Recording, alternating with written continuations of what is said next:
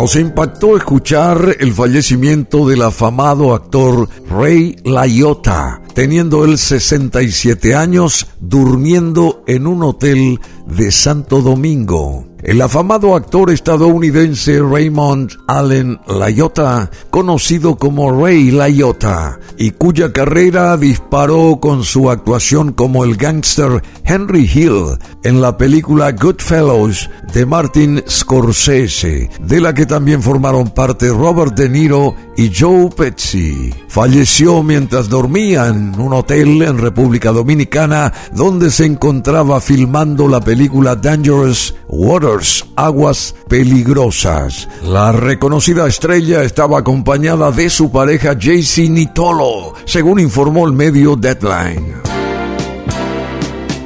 La estrella Rey Layota estaba en un gran resurgimiento de su carrera. Sus últimos trabajos incluyeron The Many Signs of Newark, Marriage Story y No Sudden Move. De acuerdo al citado medio, había terminado de filmar Cocaine Beer, dirigida por Elizabeth Banks, y debía protagonizar la película Working Title The Substance, junto a Demi Moore y Margaret Qualley. También actuó con Taron Egerton en la serie Black Birch de Apple TV. Taron Egerton estuvo ahí como protagonista importante del documental basado en la vida de Elton John.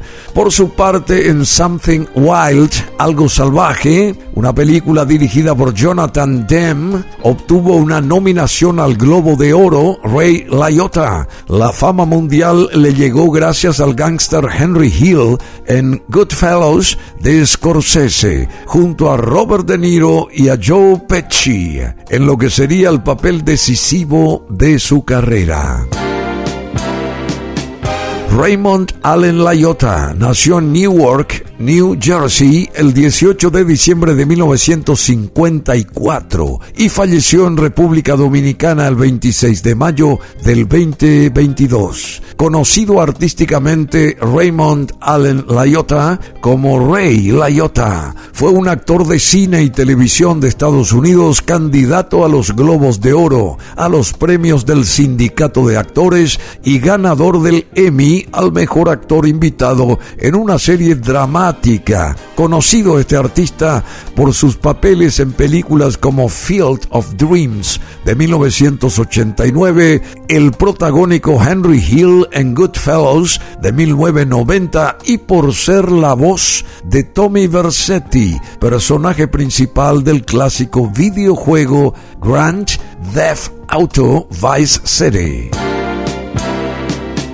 También Ray Liotta intervino en otras películas como Something Wild de 1986, por la que obtuvo una nominación al Globo de Oro. Copland de 1997, Hannibal del 2001, Blow del 2001 también, John Quay del 2002, Identidad del 2003, un cameo como él mismo en B-Movie del 2007, Observe en Report del 2009, Mátalos suavemente del 2012, The Place Beyond the Pines del 2012, Marriott Story del 2019 y The Many Sands of Newark. La cantidad de santos de Newark, los muchos santos de Newark del 2021, así como en la serie dramática Shades of Blue. Participó la Iota que se filmó entre el 2016 y se produjo hasta el 2018.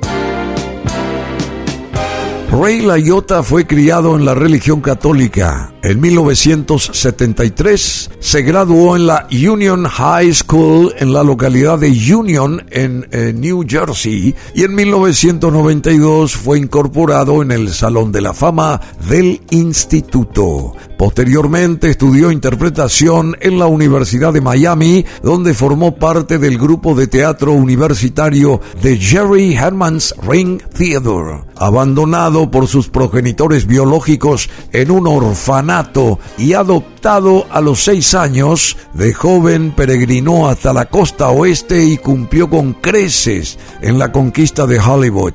Su madre adoptiva fue testigo de sus primeros triunfos, aunque no vio el estreno de Uno de los Nuestros. Enferma de cáncer, falleció en mitad del rodaje. Con ocasión del aniversario 25 de la película, el New York Times reunió al reparto y la Iota recordó la asombrosa peripecia de un rodaje marcado por los fines de semana en el hospital, porque él iba a saber algo de su madre. Cuando regresaba a Newark para acompañarla, por supuesto, también comentó que logró enganchar a Scorsese cuando éste le vio durante el estreno en Cannes en 1988 en Cannes en Francia de la última tentación de Cristo quitándose de encima a los guardaespaldas del director.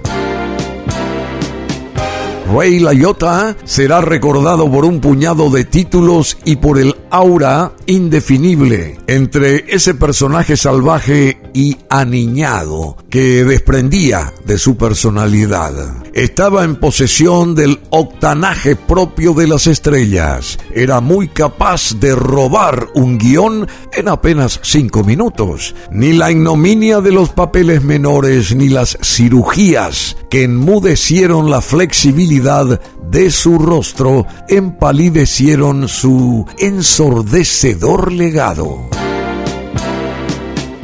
¿Cómo fue en su vida privada Ray Liotta? Se casó con la actriz Michelle Grace el 15 de febrero de 1997. Se conocieron en el rodaje de la película para televisión The Rat Pack de 1998 en la que el actor interpretaba el papel de Frank Sinatra y Grace de Judy Campbell. Ambos tuvieron una hija llamada Carson que nació en diciembre de 1998. Finalmente se divorciaron en el 2004. Su último lugar de residencia fue en la ciudad de Los Ángeles junto a la también actriz Catherine Hickland. Ray Liotta el 19 de febrero del 2007 fue arrestado por conducir bajo los efectos del alcohol y estrellar su Cadillac Escalade contra dos vehículos aparcados en Pacific Palisades.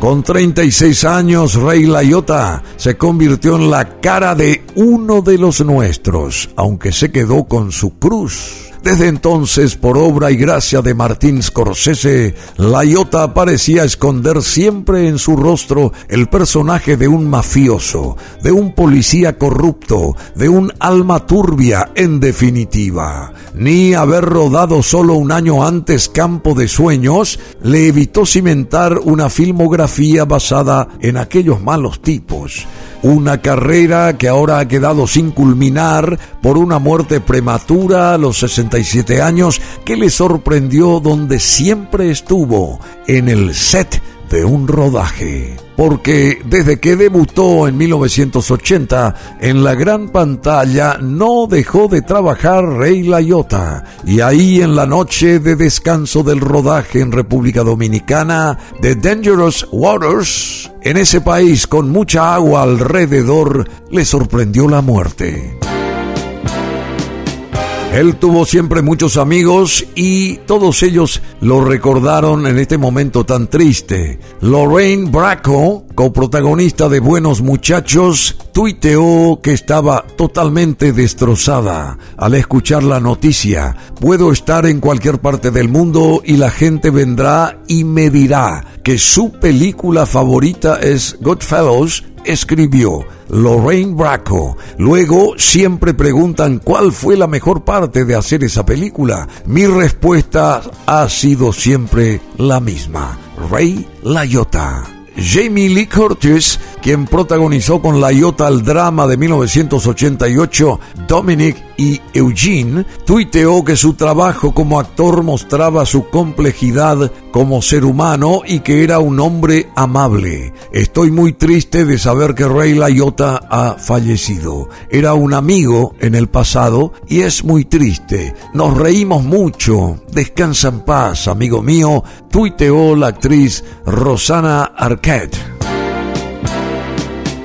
A todos sorprendió, por lo menos a un gran porcentaje del mundo de Hollywood. A los 67 años fallece en República Dominicana en un hotel, durmiendo y en temporada de rodaje, el afamado actor Ray Liotta. Aquí, si ustedes quieren repasar de vuelta esta información, la pueden hacer en BM Online, www.brunomasi.com.py.